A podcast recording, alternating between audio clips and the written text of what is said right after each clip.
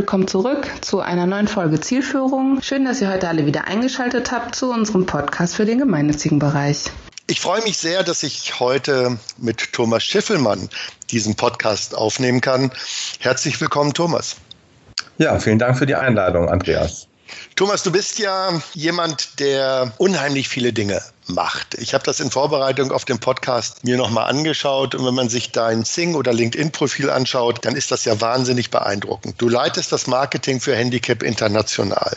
Du hast eine eigene Stiftung gegründet. Du bist äh, als Dozent unterwegs. Du sitzt in diversen Beiräten. Das klingt ja so, als wenn du mehr als 40 Wochenstunden arbeitest. Mein Lieber, was motiviert dich eigentlich, diese ganzen Dinge zu machen? Ja, letztendlich begleitet mich das Thema soziales Engagement schon mein, ganz mein, mein ganzes Leben lang.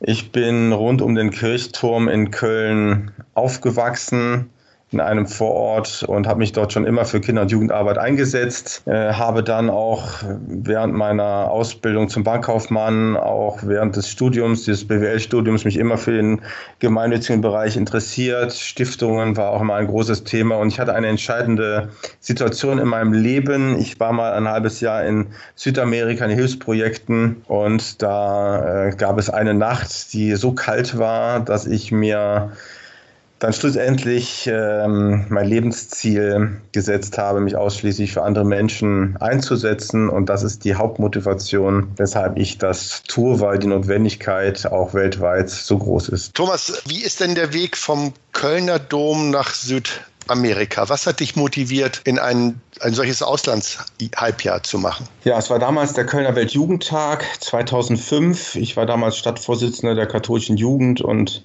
als auf dem Marienfeld, wo auch dann die Vigil und die Abschlussmesse stattgefunden hat, mit dem Papst Benedikt, habe ich in ein Meer von Menschen äh, geschaut, als ich dort mit auf der Bühne war und habe in eine Million Menschen geschaut, die aus der ganzen Welt zusammenkamen. Das hat mich so beeindruckt, ich wollte mehr dazu wissen und habe mich dann auf eine Weltreise begeben und mit dem Ziel, in Ordensgemeinschaften zu leben und soziale Projekte kennenzulernen, weltweit. Ist es für dich, dich ähm, wichtig, dass Menschen, die in gemeinnützigen Organisationen arbeiten, dieses selber auch so erlebt haben müssen? Ich denke, man sollte es selber gesehen haben. Es gibt ja auch die Möglichkeiten, wenn es nicht per se eine lokale oder regionale oder nationale Organisation ist, dann auch in die Projekte zu reisen. Bei meinem Arbeitgeber Handicap International gibt es diese Möglichkeit. Ich reise nach wie vor mindestens einmal im Jahr in unsere Projekte, sei es jetzt in Marokko, war ich jetzt schon zweimal, letztes Jahr in Kambodscha bei den Ursprüngen, dieses Jahr geht es nach Sri Lanka. Ich denke, vor Ort die Menschen kennenzulernen, die dort die Arbeit machen, die Hilfsprojekte leiten, am Menschen arbeiten, sich für Umwelt einsetzen, für alle möglichen gemeinnützigen Themen ist extrem wichtig, diese kennenzulernen, um auch zu verstehen und auch authentisch darüber sprechen zu können. Ja, das finde ich sehr beeindruckend. Äh, die Frage, die ich mir immer gestellt habe oder was mir passiert ist, wenn ich aus den Projektländern zurückkam, wenn ich dann ins beschauliche Hamburg oder Berlin zurückkam, das ist ja schon eine krasse, krasse andere Welt. Und du lebst ja in München. Äh, wie, wie verarbeitest du das, diese, diesen, ja, diesen Konflikt zwischen den Projekterlebnissen und dem Luxus der bayerischen Hauptstadt? Ja, es ist für mich auch immer eine große Herausforderung, auf der einen Seite das Leid der Menschen vorzusehen, auf der anderen Seite in den Wohlstand zurückzukommen. Damals, als ich 2006 äh, von meiner Weltreise zurückkam, wo ich ja ausschließlich dann nicht nur in Südamerika, sondern auch nachher in Thailand und in Nepal in äh, Projekten war, ging es so weit, dass ich vieles, was wir hier in Deutschland äh, tun, nicht nachvollziehen konnten. Für, für, mich war das immer so ein äh, Erlebnis, an, die, an das ich mich erinnere, dass ich da mit der U-Bahn fuhr äh, nachdem es dann wieder fließend Wasser gab und überhaupt eine U-Bahn fährt. Das ist dann nach, einer, nach ein paar Monaten, wo man dann in, in Hütten lebt, dann doch etwas ganz anderes und sich zwei Menschen darüber unterhielten, äh, ob sie schon den neuen äh, elektrischen Wasserkocher gekauft haben oder den, den neuen elektrischen Eierkocher. Und da, da fiel mir dann, aber fehlte mir dann jegliches Verständnis. Nur auf der anderen Seite, nach Monaten merkt man, okay, das sind verschiedene Welten, die hier aufeinandertreffen. Es gibt keine Gerechtigkeit, es gibt nicht eine Gleichheit. Und deshalb äh, habe ich mich dann dafür entschieden, zumindest die Menschen, die in einem Wohlstand leben und abgeben können, zu motivieren, sich für andere Menschen einzusetzen. Hm, verschiedene Welten ist auch das Stichwort. Du bist ja bei Handicap International nicht nur äh, für das Marketing zuständig, sondern auch für Unternehmenskooperation äh, verantwortlich. Und ja. es ist ja so, wenn man im deutschsprachigen Raum unterwegs ist und äh, auf Kongressen, Veranstaltungen, Webinare, wenn das Thema Unternehmenskooperation ansteht, kommt man an dir quasi nicht vorbei. Du bist ja einer von den Experten, die auch äh, wirklich eine sehr umfangreiche Expertise haben und die auch gerne mit anderen Kolleginnen und Kollegen teilt. Wie bist du in den Bereich der Unternehmenskooperation geraten? Ja, also ich hatte während des äh, Studiums und auch zu Beginn meiner beruflichen Tätigkeit auch viel mit Unternehmen und Unternehmern zu tun. Da ging es im Wesentlichen um Stiftungsgründungen, um soziale Projekte, welche können gefördert werden. Ich hatte damals das überhaupt noch gar nicht als Verständnis, dass das Corporate Social Responsibility heißt oder dass es auch ein Fundraising gibt, sondern für mich war es eine Beratungsleistung äh, und auch Unternehmen oder Unternehmer zu beraten in ihrem gesellschaftlichen Engagement, über die Tätigkeit im Stiftungszentrum in München, wo ich ja dann 2007 äh, hingewechselt bin von Köln dann nach München, dem heutigen Haus des Stiftens, gab es schon einige Unternehmenskooperationen. Ich habe selber auch äh, das gesamte Stiftungsmanagement für die Hypo Vereinsbank und für die UBS extern von seitens des Haus des Stiftens mit aufgebaut.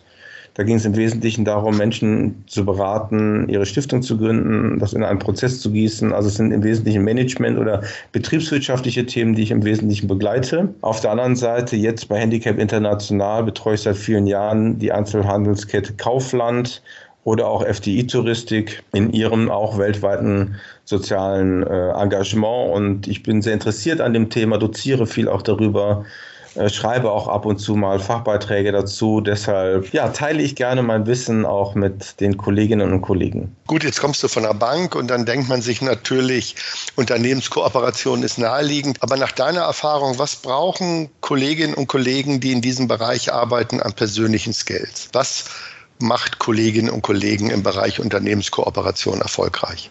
Ja, der entscheidende Erfolgsfaktor aus meiner Sicht ist die Authentizität der Partner in einem Unternehmen ist auch immer ein Mensch. Und wenn es Unternehmenskooperationen gibt, dann gibt es nicht Kooperationen zwischen Institutionen und Unternehmen, sondern es gibt Kooperationen zwischen Menschen. Und wenn ein Mensch in einem Unternehmen arbeitet und er dieselbe Leidenschaft mitbringt wie derjenige, der in einer gemeinnützigen Organisation arbeitet, dann gibt es ein Match, da passt das gut zusammen. Ich glaube, Glaubwürdigkeit ist ganz wichtig, Engagement ist ganz wichtig, Zuverlässigkeit ist ganz wichtig.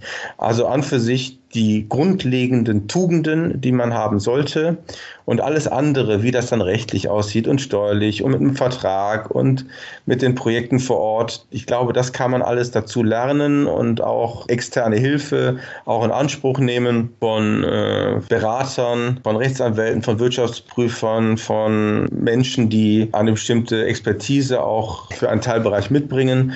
Doch das Grundsätzliche für einen Fundraiser ist aus meiner Sicht die eigene Glaubwürdigkeit, die eigene Authentizität. Ja, das verstehe ich total, aber hat es auch nicht was mit Vertrieb zu tun? Grundsätzlich ja, denn ich muss natürlich auch erstmal die Kontakte bekommen und ich habe es für mich in den letzten Jahren so gehandhabt, dass ich auf sehr vielen Veranstaltungen war, bin dort in, Gespräch, in Gespräche gekommen mit Vertretern von Unternehmen und dann muss man natürlich am Ball bleiben. Also viele Unternehmen mehr oder Menschen, die in Unternehmen arbeiten, haben viele andere Themen auch auf dem Tisch. Und da Timeslots zu finden, ist nicht ganz einfach. Das reicht so, sogar so weit, dass ich zum Teil sonntags morgens um 6 Uhr mit Geschäftsführern Golf spiele oder samstags abends noch mit Menschen telefoniere, die in Unternehmen arbeiten, weil sie sonst nicht die Zeit finden. Und das muss, da muss man sich halt entscheiden. Uh, dafür erlaube ich es mir auch dann mal montags vormittags oder dienstags nachmittags eher was Privates zu machen, wo normalerweise Arbeitszeit wäre. Also in der Tat, ja, es hat was mit Vertrieb zu tun und man muss sich natürlich auch nach den Zeiten richten, die äh, Unternehmer dann auch haben, um sich diesem gesellschaftlichen Engagement zu widmen, was meistens nicht das Kerngeschäft ist, sondern eher eine, ein Zusatz, dem sie aber dann, wenn es gut funktioniert, mehr Zeit widmen und dann auch ganz engagiert sind. Jetzt hast du eben so salopp gesagt, du gehst auf Veranstaltungen und kommst mit Leuten in ein Gespräch. Äh, wie kann ich mir das vorstellen? Stehst du da irgendwo in der Ecke und wartest, bis dich Menschen ansprechen? Also so schätze ich dich zumindest nicht ein. Ja, also da eine gute Balance zu finden zwischen äh, jemanden ansprechen und angesprochen werden, ist äh, eine große Herausforderung. Vom Grundsatz her habe ich die Erfahrung gemacht, äh, wenn es dann zum Beispiel Stehtische gibt, dass man an eine ganz gute Gesprächsrunde reinkommt. Man darf auch nicht die Scheu haben, sich dann dazuzustellen und vor allen Dingen dann nicht direkt lossprechen, sondern erstmal zuzuhören und nachzufragen. Also mein Großteil, der Großteil meiner Gespräche besteht aus Zuhören und Nachfragen. Und wenn dann die Frage kommt, was machen Sie eigentlich, dann hat man einen einfachen Gesprächseinstieg. Also, Hilft dir da deine Kölner Mentalität? Ich glaube, meine Kölner Mentalität hat sich äh, über die Jahre etwas gewandelt. Also der Kölner ist vielleicht eher etwas redseliger und offener. Ähm, ich würde von mir mittlerweile sogar behaupten, dass ich introvertierter geworden bin und auch viel nachdenklicher durch die Projekte Projekte oder durch die Herausforderungen, die umwelttechnisch und sozial seit vielen Jahren auch äh, immer größer werden.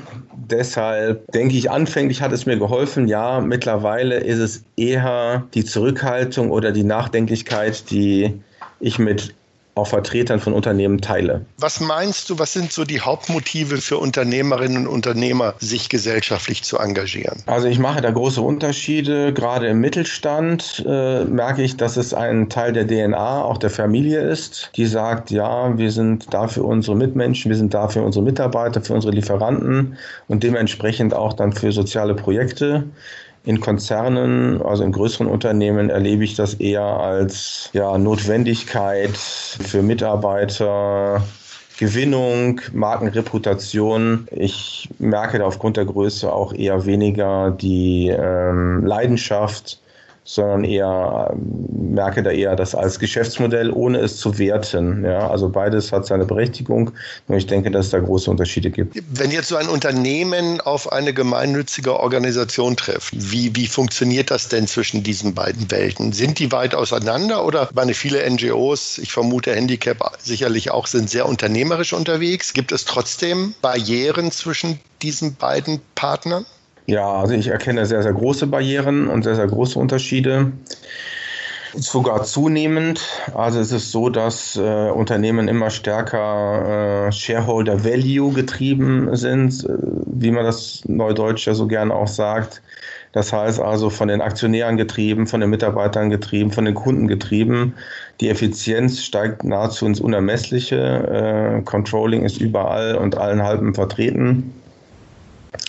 Und dementsprechend ähm, ja, ist es für NGOs, die ein komplettes anderes Mindset haben, schwierig und es wird immer schwieriger, weil die Interessenslagen aus meiner Sicht auch immer herausfordernder werden. Und auf der anderen Seite sehe ich, dass in gemeinnützigen Organisationen sehr viel Interesse auch da ist, mit Unternehmen zusammenzuarbeiten. Nur dieses Interesse bezieht sich im Wesentlichen darauf, Gelder zu akquirieren. Und das steht im Widerspruch zu dem, was Unternehmen zukünftig immer stärker wollen. Sie wollen eher Kompetenz einbringen, immer weniger Geld. Und die ähm, ja, Möglichkeiten, dass es zusammenpasst, schmelzen aus meiner Sicht. Die Erwartungshaltungen gehen diametral auseinander. Von daher braucht es aus meiner Sicht ein grundsätzliches Umdenken äh, von beiden Seiten. Wie ist dir das gelungen bei deiner jetzigen Organisation oder war das Mindset schon da, als du angefangen hast bei Handicap? Ja, also das Mindset war nicht da. Handicap International steht grundsätzlich dem Kapitalismus und dem Unternehmertum sehr skeptisch gegenüber. Ich teile im Übrigen mittlerweile auch diese Meinung als ich vor acht Jahren bei Handicap International anfing, war das für mich vollkommen normal, weil ich aus der Wirtschaft ja auch sehr kam, beziehungsweise dann vorher ein paar Jahre auch in der Beratung äh, im Haus des Stiftens. Ähm, es ist ein langer Weg. Ja, das glaube ich, dass es ein langer Weg ist. Das war in meinen Organisationen auch so. Ähm, was ist denn für dich so, was sind so die drei Faktoren, damit eine Organisation äh, Unternehmenskooperation tatsächlich glaubwürdig vertreten kann? Also grundsätzlich gibt es aus meiner Sicht keine Bedingungen. Die entscheidende Person ist der Mensch, der sich auf die Suche macht, mit einem Unternehmen zusammenzuarbeiten, beziehungsweise dann auch die ersten Gespräche und Verhandlungen führt. Und ich finde, die Bedingung sollte, wenn überhaupt, sein, dass das Unternehmen sich auch zu den Inhalten und zu den Werten der Organisation committet. Mhm. Und das nicht als Werbeinstrument oder als Whitewashing äh, betreibt, um in seinen seit 2017 ja auch von der Bundesregierung geforderten CSR-Report irgendwas reinzuschreiben oder schöne PR-Bilder zu haben. Also auch hier Glaubwürdigkeit äh, steht über allem. Du, äh, wir haben ja vorhin darüber gesprochen, dass du dein Wissen mit den Kolleginnen und Kollegen gerne teilst. Und du bist ja äh, viel unterwegs in den äh, jeweiligen Fachorganisationen. Du bist ja für Deutschen Fundraising-Verband in Österreich. Du wirst ja mit deinem Thema überall gebucht und äh, bist ja auch immer jemand, dessen äh, Seminare zuerst ausgebucht sind. Du tingelst ja quasi äh, mit diesem Thema durch die Welt. Ich finde es ja erstaunlich, dass es immer noch volle Häuser gibt, wenn du auftrittst, weil eigentlich hätten die Kolleginnen und Kollegen doch schon von dir, haben doch eigentlich schon alles gehört, was sie wissen müssen. Warum ist das Thema immer noch so aktuell? Ja, ich glaube, das liegt an drei Sachen. Das erste ist, ich ähm, habe immer wieder aktuelle Themen und aktuelle und neue Kooperationen, die ich vorstelle, neue Modelle. Ich versuche zumindest immer auch äh, innovative Dinge zu entwickeln und das könnte spannend und interessant sein. Also es gibt nicht den Status quo von zehn Jahren, sondern ich bringe immer Praxisbeispiele, die zum Teil ähm, an dem Tag oder an, an dem Vortag von meinem Vortrag passieren. Äh, meine Vorträge schreibe ich in der Tat auch erst zwei oder drei Stunden vorher, um sie so tagesaktuell wie möglich zu halten, nach einem gewissen Grundgerüst. Das Zweite ist, was ist die Alternative? Also wir sehen im Direktmarketing, äh, auch jetzt mit allen Studien, GfK, Deutscher Spendenrat etc., dass ähm, sich viele Gemeinnützige über alternative Finanzierungsquellen Gedanken machen müssen und da spielen Unternehmenskooperationen eine Rolle. Und das Dritte, das könnte sogar mit äh, das Wichtigste sein, und so haben, es, haben wir es bei Handicap International auch gemacht, über Unternehmen hat man große Reichweiten, also die Kommunikation über E-Mail-Newsletter, über Print- oder Online-Werbung in der Zusammenhang, in dem Zusammenhang mit einem Logo oder mit dem Projekt äh, kann auch der Organisation sehr, sehr stark weiterhelfen. Und ich kann die aktuelle Zahl nennen. Vor acht Jahren, als ich bei Handicap International begonnen habe, war der ungestützte Bekanntheitsgrad bei 0 Prozent und er beträgt seit dieser Woche 8 Prozent. Und wir haben keine Werbebudgets, sondern es ist rein durch Unternehmenskooperationen entstanden. Okay, das ist natürlich beachtlich, äh, wenn man das, die, die, diesen Wachstum sieht auf 8 Prozent. Das ist großartig. Das heißt, dir geht es in, der, in dem Bereich Unternehmenskooperation nicht nur um das Geld. Ähm, tatsächlich nicht. Also das ist halt die Kombination, die ich habe, verantwortlich für die Unternehmenskooperation, zum Teil sogar international und auch Marketing. Und äh, ich kann auf jeden Fall empfehlen, dass es eine enge Zusammenarbeit zwischen dem Marketing und den Unternehmenskooperationen gibt. Im Idealfall hat es, so wie bei mir jetzt einer, äh, unter demselben Hut.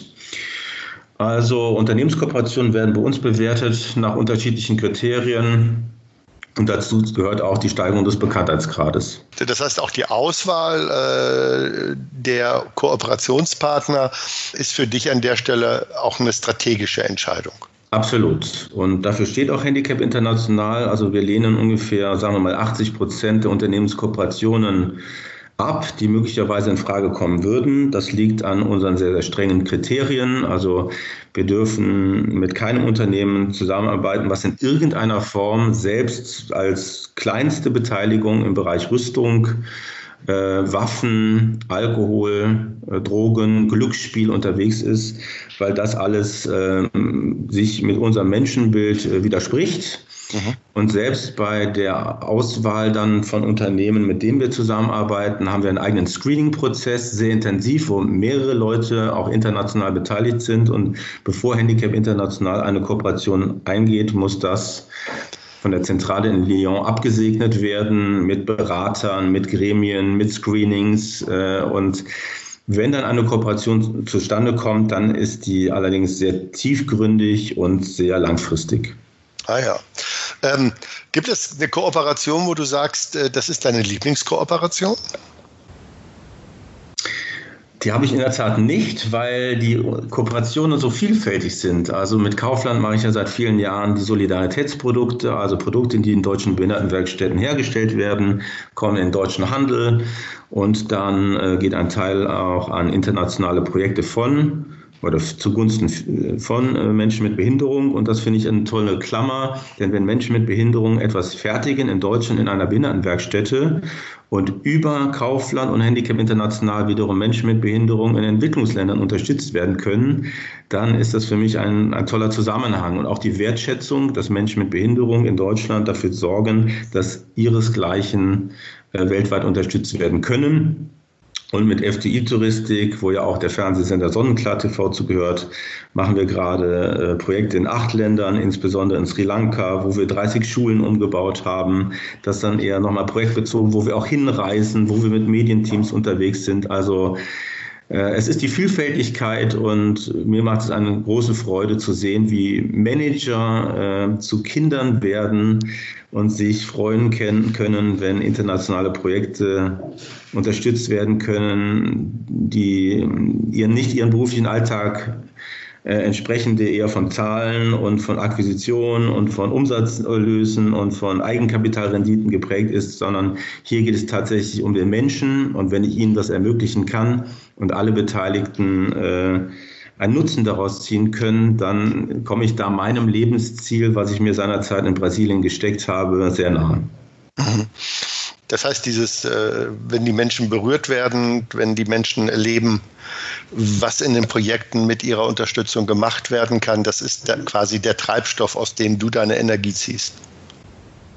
Genau so ist es. Äh, auf der anderen Seite sind es natürlich auch immer große Herausforderungen. Es sind sehr, sehr viele rechtliche Dinge abzuklären, es sind sehr viele steuerliche Themen abzuklären, es sind sehr, sehr viele inhaltliche Themen abzuklären. Also es gibt bei uns mittlerweile sogar Guidelines, seitenweise Guidelines, die auch unterschrieben werden müssen von jedem, der mit uns in ein Projekt reist, dass vor Ort äh, wir da nicht eine Zoobesichtigung machen, sondern dass man sehr respektvoll und Wertschätzung bis hin zur eigenen Kleidung, die nicht zu extrem sein soll, mit den Menschen vor Ort umgeht. Äh, so versuchen wir auf jeden Fall auch bei unseren Projektreisen dieses Jahr, wie gesagt, Ende November, Anfang Dezember wieder nach Sri Lanka, gerade Unternehmern. Ja nochmal andere Perspektiven zu geben, wie man auch wie ein menschliches Miteinander gestaltet werden soll, trotz der Ungleichheiten, die es leider auf dieser Welt gibt. Ja, das heißt, es ist tatsächlich eine Arbeit, die beide Seiten berührt. Ne? Einmal die, die Projektseite und dann die Geberseite, weil sie auch noch eine Perspektiverweiterung hat und einen emotionalen Gewinn. Das äh, war das, was mir bei Unternehmenskooperation auch immer gefallen haben. Aber jetzt nochmal zum Ende vielleicht so ein paar kritische Gedanken. Wenn man sich anschaut, wie sich der Bereich der Unternehmenskooperation für gemeinnützige Organisationen entwickelt hat, hat man doch das Gefühl, Gefühl, dass es nur wenige Organisationen gibt, die das tatsächlich mit Nachdruck vorantreiben. Ist das jetzt eine Einschätzung, äh, die ich habe, äh, nur alleine habe oder wie würdest du den Markt einschätzen? Ja, also ich würde diese ähm, Einschätzung tatsächlich nicht teilen. Ich sehe ganz viele Initiativen gerade auf lokaler und regionaler Ebene, wo man mit Unternehmen zusammenarbeitet, die oftmals nicht in der Presse kommuniziert werden. Äh, auf der anderen Seite bin ich ja auch in Netzwerken ähm, jetzt Fachgruppe Unternehmenskooperationen, wo wir 20, 25 internationale Organisationen sind, wo es ganz viele Mitarbeiter gibt, die internationale Projekte auch mit Unternehmen zusammen machen, auch sehr professionell, sei es jetzt wie jetzt von Handicap International, aber genauso Ärzte der Welt, SRS Kinderdörfer, äh, Brot für die Welt, Plan International oder auch ähm, der WWF, der mit Edeka ja auch Projekte macht, dem BUND mit VW. Also ich finde, da passiert schon sehr, sehr viel. Äh, ich würde mir persönlich ein anderes Verständnis äh, wünschen. Ich glaube, es braucht ein komplettes Umdenken. NGOs bringen ganz viel mit, vor allen Dingen ganz viel Know-how, wie auch ein nachhaltiger Konsum aussehen könnte. Und da sind wir aus meiner Sicht noch am absoluten Anfang. Und ich hoffe und möchte auch dazu beitragen, dass wir in diesen artengerechten, nachhaltigen, Konsum auch äh, hineinkommen und auch nachhaltig wirtschaften, was nicht damit zu tun, was damit zu tun hat, dass unsere Lieferketten nachhaltig sind oder in Bangladesch auch faire Löhne bezahlt werden, sondern das hat maßgeblich damit zu tun, wie Sie, Sie sehen auch Renditeerwartungen von Seiten der Unternehmen aus und wie kann auch ein geringstmöglicher CO2-Footprint bei der Produktion und auch dann nachher beim, bei der Distribution geschaffen werden. Das sind also Themen, die aus meiner Sicht elementar sind, wo NGOs, gemeinnützige Organisationen, Stiftungen mit Unternehmen viel zusammenarbeiten müssen. Und ich denke, dass daraus auch Geschäftsmodelle für Hilfsprojekte resultieren können. Das ist ein super Schlusswort. Einmal äh, eine sehr positive Einschätzung der Kolleginnen und Kollegen und gleichzeitig auch ein guter Ausblick auf das, was noch zu tun ist. Thomas, ich danke dir. Ist ein sehr spannendes Gespräch. Toll, dass du die Zeit dafür gefunden hast. Ich danke dir, Andreas. Vielen, vielen Dank für eure Aufmerksamkeit. Wir hoffen, dass es euch gefallen hat und dass ihr nächste Woche wieder mit dabei seid. Besucht uns gerne auf unserer Website und abonniert unseren Newsletter unter www.chomerus.eu. Solltet ihr Fragen haben, Kritik, Anregungen, was auch immer euch einfällt, was auch immer ihr uns sagen wollt, schickt uns gerne Mail. Wir beantworten die so schnell wie möglich. Achtet auf euch, bleibt alle gesund und bis bald. Ciao.